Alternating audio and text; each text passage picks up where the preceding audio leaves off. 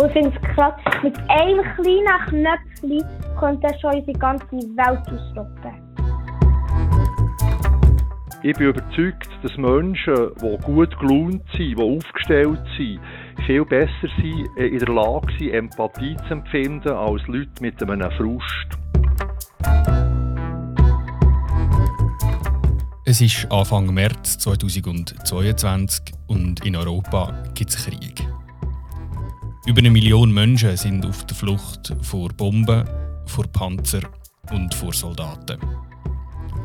Am 24. Februar hat der russische Präsident Wladimir Putin einen militärischen Angriff auf die Ukraine gestartet.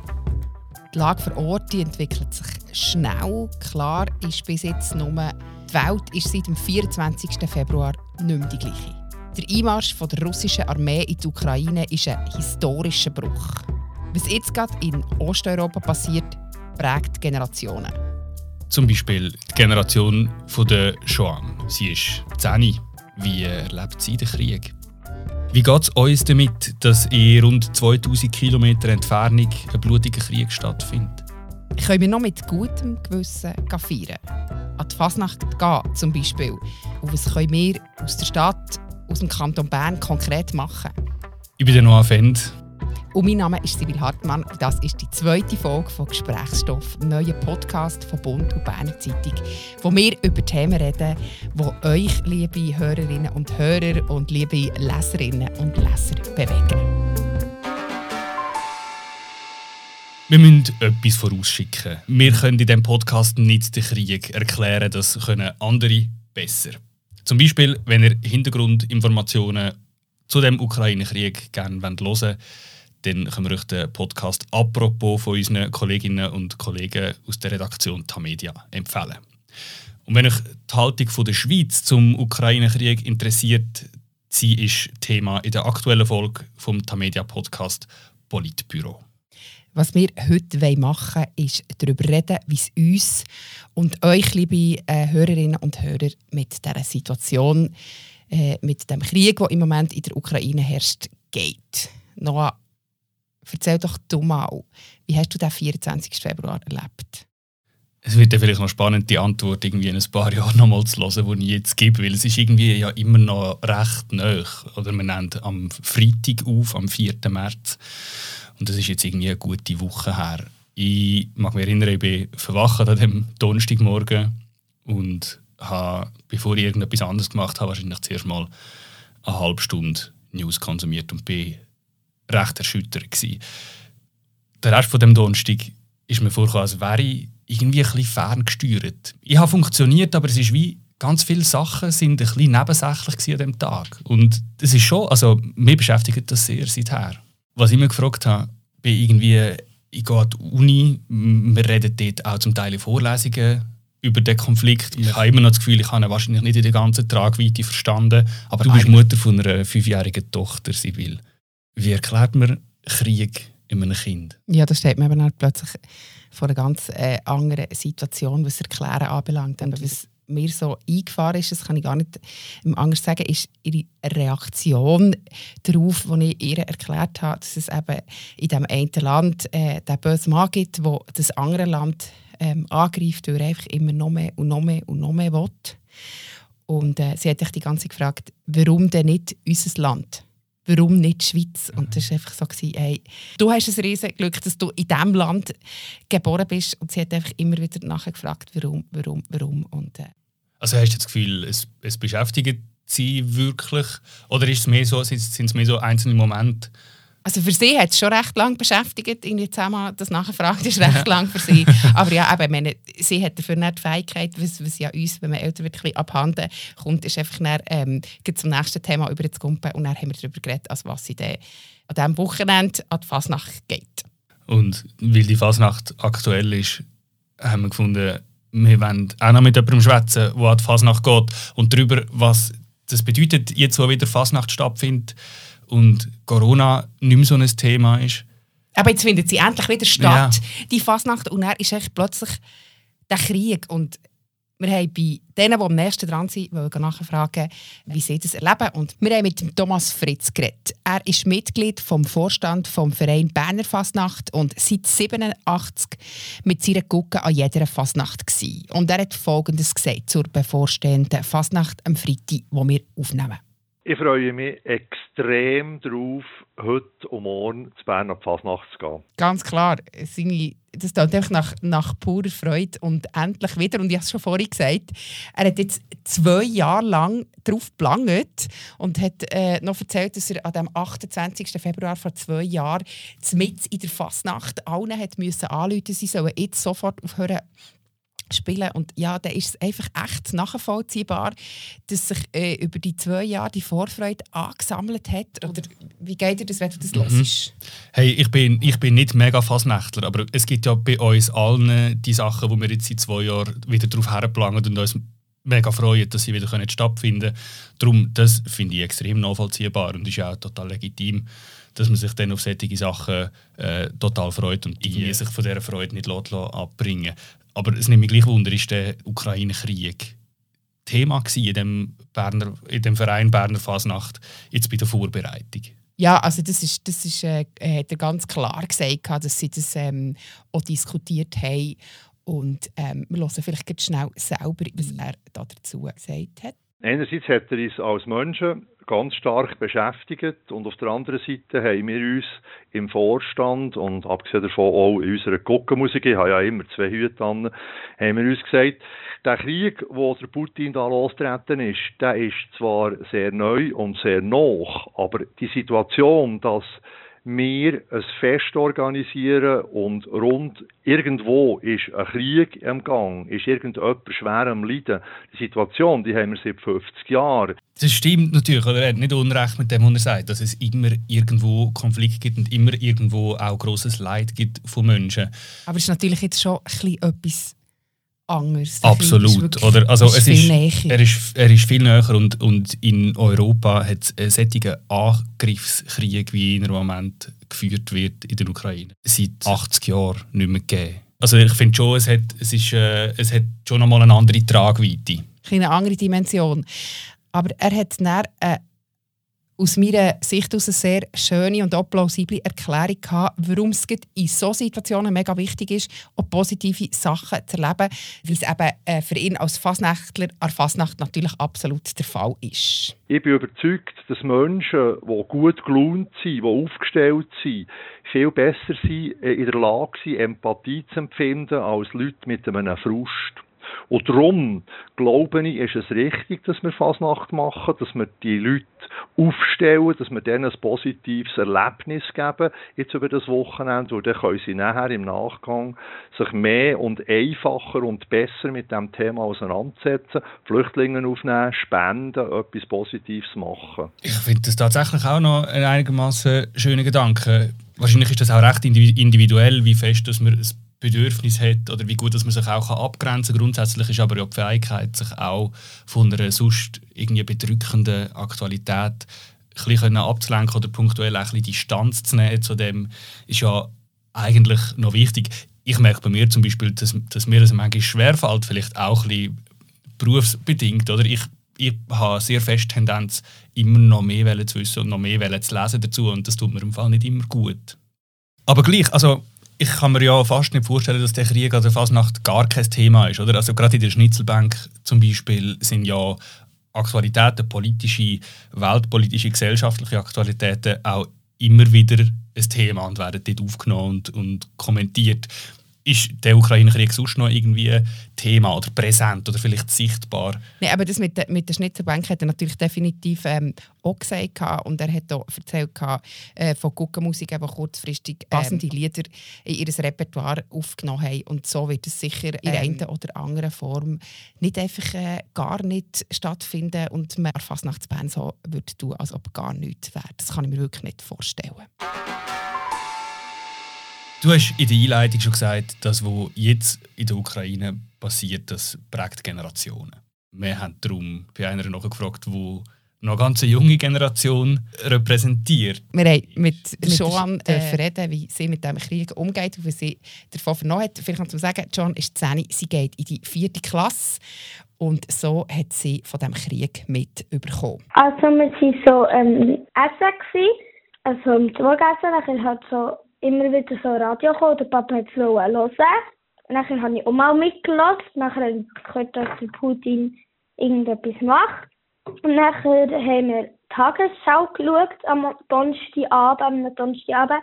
Und nachher ähm, sie halt so Fotos gekommen, das hat mich mega traurig gemacht, dann habe ich gerannt, weil recht viel so Bomben und so Videos gekommen.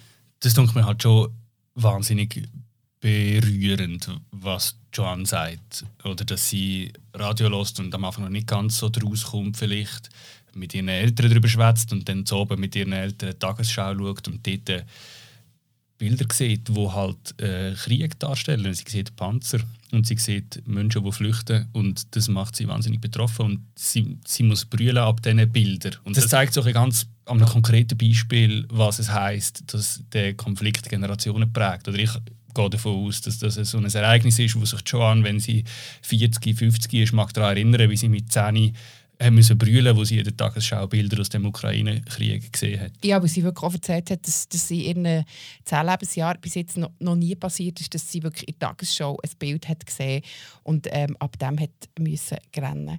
Und wir haben haben sie dann gefragt, wie sie, wie sie das weiterverarbeitet hat. Und sie hat gesagt, nach am nächsten Morgen in der Schule haben sie darüber geredet. Die Lehrerin hat den Kindern Plattform gegeben, dass sie erzählen konnten, ähm, was sie schon davon wissen. Mhm.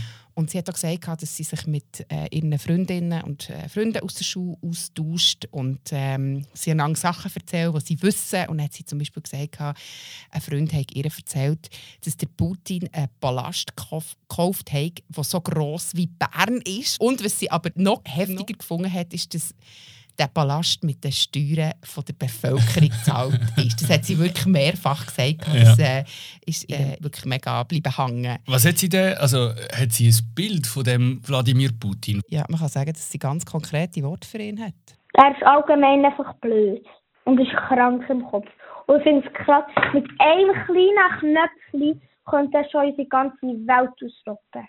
Und das hat mich wirklich auch wahnsinnig äh, beeindruckt oder betroffen gemacht, dass sie wirklich erzählt hat, hey, es, aber es gibt noch etwas Größeres. Sie spricht da natürlich der ähm, drohende Atomkrieg an, wo sie sagt, ja, hey, schau, die Bilder sind schon so mega schlimm, ich kann mir das fast gar nicht vorstellen, aber dann soll ich mir vorstellen, dass es noch etwas Schlimmeres gibt. Und das hat mich wirklich mega betroffen gemacht, dass äh, sie das in ihren noch jungen Jahren in ihrem Kopf, in ihren Gedanken umgedreht hey, es könnte im noch schlimmer werden von etwas, was ich schon mega schlimm finde. Sie hat ja wirklich konkret gesagt, dass sie hofft, dass es keinen dritten Weltkrieg gibt im Gespräch. Und das finde ich ja der halt einfach schon nur, dass, dass der Gedanke um ist, dass es die Wahrscheinlichkeit gibt und dass ein zehnjähriges Mädchen mit dieser neuen Realität irgendwie muss können muss können umgehen oder Das finde ich, schon, find ich schon sehr beeindruckend. Wie macht sie das konkret? Also wie, wie geht sie mit, mit diesen Informationen, mit diesen belastenden auch Informationen um? Also sie hat ganz klar gesagt, dass sie weiter sich informieren will, dass sie weiter Radio hören und Tagesschau schauen weil sie eben würde wissen wenn noch etwas Schlimmeres wäre. Das ist so ein bisschen ihre Strategie, wie ich herausgehört habe, dass sie darüber informiert ist und weiss, ähm, was passiert. Und äh, sie hat uns auch erzählt, dass sie äh, an dieser Friedensdemo ähm, Samstag vor einer Woche in Bern war. Und sie plant ganz konkret etwas zu machen, für zu helfen. Und ich und meine Freundin, wollen, ähm, wir wollen halt äh, so Muffins backen und dann würden wir das in der Ukraine spenden. Also wir würden so Muffins backen, auch so gelb, blau. Sehr schöne Idee. Und was schon äh, schön ist, ist, dass, ist, dass Jan natürlich in einem Umfeld äh, sich bewegt, in, in ein familiäres Umfeld hat, wo man über den Krieg, über die Krise kann schwätzen kann, wo irgendwie ihr hilft, das einzuordnen. Apropos die Friedensdemo, wo Joan eben mit ihrer Mutter und mit ihrem Bruder gegangen ist, wollen wir hier noch ein paar Kommentare von euch Leserinnen und Leser einspielen, wie es euch dabei gegangen ist. Marianne Gertsch. Ich habe mich gerade angemeldet, dass ich ein Obdach anbieten und sofort die Antwort bekommen. Als mittlerweile pensioniertes Ehepaar haben wir schon im 2017 die Chance wahrgenommen, unser Einfamilienhaus mit geflüchteten Menschen zu teilen. Das ist nie nur einfach, aber beide Seiten profitieren. Und für mich ist das die einzige Möglichkeit, dieser Ohnmacht, dem Grauen entgegenzuhaben. Die Monwa? Ein richtiger Diktator verletzt das Völkerrecht, aber bei uns regt man sich immer über die Maske und das Impfen auf. Ein Grossvater, der mit seinen Grosskindern gegen Krieg protestiert. Schön zu lesen, dass es noch Menschen gibt, die gegen eine echte Diktatur protestieren. Der Ralf Isler. Danke an alle Teilnehmerinnen und Teilnehmer allen Demonstrationen in der Schweiz und an anderen Orten zu Europa. Es kann uns nicht gleich sein, was nur zwei Flugstunden von uns fort im Moment passiert. Es lebe die Ukraine. Sina 72. Eindrücklich. Ich schaue mich gerade ein bisschen, dass ich nicht dabei war. Der David Hesse. Demonstrationen allein bringen nicht viel, wenn keine Sanktionen ergriffen werden, die wehtun.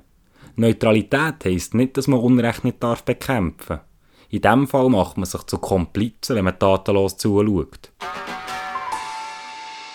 Vor allem die große Friedensdemonstration hat äh, bewegt. Es ist auch eindrücklich, dass 20.000 Menschen teilgenommen haben. Und wir nehmen es zum Anlass, kurz zurückzuschauen und äh, in einer kurzen Chronologie aufzuzeigen, was eigentlich auf lokaler Ebene im Kanton und in der Stadt Bern seit dem Ausbruch von dem Krieg passiert ist. Am 24. Februar fängt also Russland den militärischen Angriff auf die Ukraine an. Es herrscht Krieg. Am 26. Februar demonstrieren in Bern fast 20.000 Leute für den Frieden in der Ukraine. Es ist die grösste Friedensdemonstration seit 2003. Dann sind rund 40.000 Leute auf die Straße gegangen in Bern, um gegen Krieg im Irak zu protestieren. Am 28. Februar haben die Stadt und der Kanton Bern ihre Solidarität bekundet mit der Ukraine und versprochen, Geflüchtete rasch und unkompliziert aufzunehmen. Auch viele Bernerinnen und Berner haben sich bereit gezeigt, Ukrainerinnen und Ukrainer aufzunehmen. Auf der Inserate-Plattform Ronorb zum Beispiel haben sie Betten, Zimmer und Wohnungen zur Verfügung gestellt. Am 1. März stapeln sich vor der ukrainischen Botschaft beim Helvetiaplatz in Bern Hilfsgüter, die Hunderte von Bernerinnen und Bernern gespendet und selber vorbeigebracht haben. Es sind vor allem Medikamente, Kleider, Matratzen und Decken. Die rund 40 Tonnen Material, die zusammen sind, werden in Lastwagen verladen und an die ukrainische Grenze gebracht. Beim Verladen bis tief in die Nacht hinein hat auch der ukrainische Botschafter eigenhändig mitgeholfen.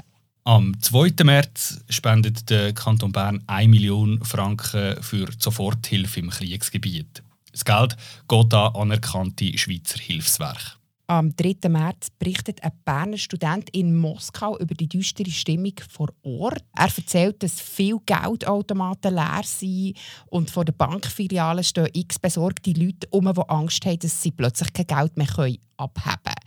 Der Krieg spaltet die russische Gesellschaft. Ah. An der Uni, wo er studiert, werden diverse Events abgesagt. Unter den Studierenden ist Feiern momentan kein Thema. Berichterstattung von Bund und Berner Zeitung zu den Auswirkungen des Ukraine-Kriegs im Kanton Bern, die findet ihr unten in den Show Notes unter dem Podcast verlinkt. Man hat jetzt auch in dieser Zusammenfassung nochmal gehört, dass ähm, in der Berner Bevölkerung eine riesige Solidarität um ist. Und wir haben äh, aus diesem Anlass noch mit jemandem reden, der ganz etwas Konkretes innerhalb von kürzester Zeit auf die Beine gestellt hat. Noah, du hast mit dem Erich Gubler geredet. Genau, der Erich Gubler ist Inhaber von der Schlossapotheke zu Thun. Apotheker also. Wir kommen gerade dazu, was er konkret unternommen hat. Ich kann aber zuerst wissen, wie es ihm eigentlich ganz persönlich geht. Mir persönlich geht es gut. Ich habe die Lage einfach gut verfolgt. Ich habe dort einfach einen ziemlich grossen Background, wo, wo man einfach die Lage kritisch analysieren Und ähm, deshalb bin ich auch einfach sehr schnell im Film, im Setting, oder was da passiert. Er erzählt von seinem Background, den er hat. Kannst du da noch etwas Genaueres dazu sagen? Ja, er hat schon mit den Pharmaciens Sans Frontières zusammengearbeitet. Er war zwar selber noch nicht im Krisengebiet, hat aber Erfahrung in dem Sinn mit dem Organisieren von Hilfe. Darum, er ist zwar selber sehr betroffen, klar, aber er hat äh, sehr schnell, er nennt das eine Einsatzhaltung eingenommen und hat eben angefangen, Hilfe zu organisieren. Und er hat mir dann erzählt, wie konkret dass es zu dieser Aktion, die er nachher durchgeführt hat, gekommen ist. Wir hatten ja die Meldungen gehabt, das ist fast irgendwie Mittwoch, Donnerstag hat es angefangen. Freitag sind Ukrainerinnen bei mir im Geschäft gestanden und gefragt, ob sie können bei uns die alten Medikamente holen oder? Und dann habe ich gesagt, ja, das ist eine heroische Einstellung, aber ähm, wenn wir wirklich helfen und auch nicht viel Arbeit generieren dann brauchen wir möglichst viel vom gleichen qualitativ gute Ware, nicht, dass man vor Ort noch muss entscheiden muss, ja, das ist jetzt etwas, was abgelaufen ist und dann ist es noch ein riesen Köderhaufen, sondern ähm, wirklich, dass man einfach hat können sagen, okay, wir geben äh, eine Lieferung, die Topware ist, einsatzbereit ist und das ist, was man braucht, nicht einfach wahllose Medikamente. Ja, das ist natürlich wirklich mega unmittelbar, wenn du irgendwie einen, einen Tag, nachdem du Krieg gestartet hast, die ähm, Ukrainerinnen und Ukrainer bei ihm im Geschäft stehen und etwas machen und er da wirklich äh, direkt angesprochen ist, wie genau hat es ausgesehen, was er unternommen hat? Er hat äh, relativ rasch gehandelt und dann äh, mal selber 30'000 Franken in die Hand genommen, vorgeschossen, in der Annahme oder mit der Idee, das dann mittels Spenden wieder reinzuholen. Aber er hat 30'000 Franken vorgeschossen und damit medizinische Hilfsgüter, vor allem Medikamente, bestellt. Es haben weitere Personen von seinem Engagement mitbekommen und sich beteiligt. So sind weitere 30'000 Franken dazugekommen. Der Berner Apothekerverband ist dazugekommen und hat angeboten, dass er mithilft, Spenden zu generieren für das Projekt. So sind also konkret 60.000 Franken herum und für das Geld hat der Erich Gubler mit seinen Partnerinnen und Partnern Hilfsgüter eingekauft und in die Ukraine geschickt. Ja, aber wir haben es jetzt schon, schon mehrmals angesprochen, dass die Bevölkerung äh, extrem gewillt ist, etwas zu machen und wirklich auch viel macht. Warum ist das vielleicht jetzt, oder man hat auch das Gefühl, es ist jetzt überhaupt nicht in den letzten paar Jahren der erste oder der einzige Krieg. Natürlich ist es, ist es anders und es ist näher. Aber warum ist jetzt die, die Solidarität so riesengroß? Also das sagt der Erich Gubler schon auch, dass er das merkt, dass sehr viele Privatpersonen sehr hilfsbereit sind und dass sie sich auch sehr bewusst sind, was in der Ukraine gerade passiert. Und das ist sicher ein Grund für die große Solidarität, ein grosses Bewusstsein, wo man ist. Aber es gibt noch eine weitere Erklärung, die der Erich Gubler parat hat für die große Hilfsbereitschaft. Hier vis-à-vis -vis haben wir eigentlich eine Ukraine, die ein starker Staat ist, wo primär einfach im Moment das braucht, was sie auch sagen, oder? Und nicht ein riesiges Setting, wie wir uns das vorstellen, oder? Und ähm, die haben grosse Logistikzentren, grosse Logistikfirmen auch, die ihre Standorte nach wie vor in Polen haben. Und ähm, die sind sehr, sehr stark, oder? Die können unter Umständen viele Bestellungen annehmen und die dann fein verteilen über das Land, oder? Es ist nicht alles schon kaputt, oder? Es ist nicht das Ukraine nach dem Krieg oder so, wo wir ja, so, so habe im Kopf denkt, oder wie die Infrastruktur, die abgelegen ist. Aber was ich erlebt habe, ist eben, dass eigentlich die Infrastruktur, Kommunikation, das läuft sehr gut. Und ähm, man hat immer noch nach wie vor private Firmen, Ansprechpartner, Strukturen, die funktionieren. Und die kann man anvisieren. Es gibt also einfach ein weiterer entscheidender Unterschied. Und das ist, dass, äh, wie er sagt, eben die Ukraine über eigentlich immer noch verhältnismäßig im Vergleich mit anderen Kriegen und Konflikten, wo man sonst Hilfe äh, organisiert, recht eine gute und recht funktionierende Infrastruktur hat. Im Moment noch. Sprich, es ist einfacher für grosse Unternehmen in der Schweiz und in der Ukraine direkt zusammenzuarbeiten. Es gibt intakte Lieferketten. Man kann einfacher äh, miteinander kommunizieren. Man kann konkreter vor Ort mitteilen, was das man an Gütern braucht und darum gezielter helfen. Und man kann sicherer sein, dass die Güter, die man in die Ukraine schickt, tatsächlich ankommen.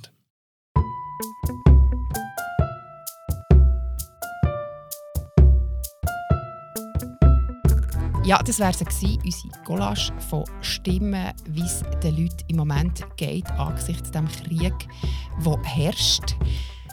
dass sich, wie wir am Anfang gesagt haben, die Situation laufend verändert und auch das Tempo sehr hoch ist, äh, wie sich die ganze Lage verändert, möchten wir gerne weiterhin wissen, wie es euch, liebe Hörerinnen und Hörer, mit dieser Situation geht. Darum schreibt uns ein Mail. Ihr erreicht uns unter podcast.bern.tamedia.ch. Dort lesen wir auch gerne eure Anregungen und eure Rückmeldungen. Das war es von der aktuellen Folge von Gesprächsstoff. Produziert und moderiert haben den Podcast Sibyl Hartmann und ich, der Noah Fend. Sound Anne Hebise, Stimme Benjamin Lauener.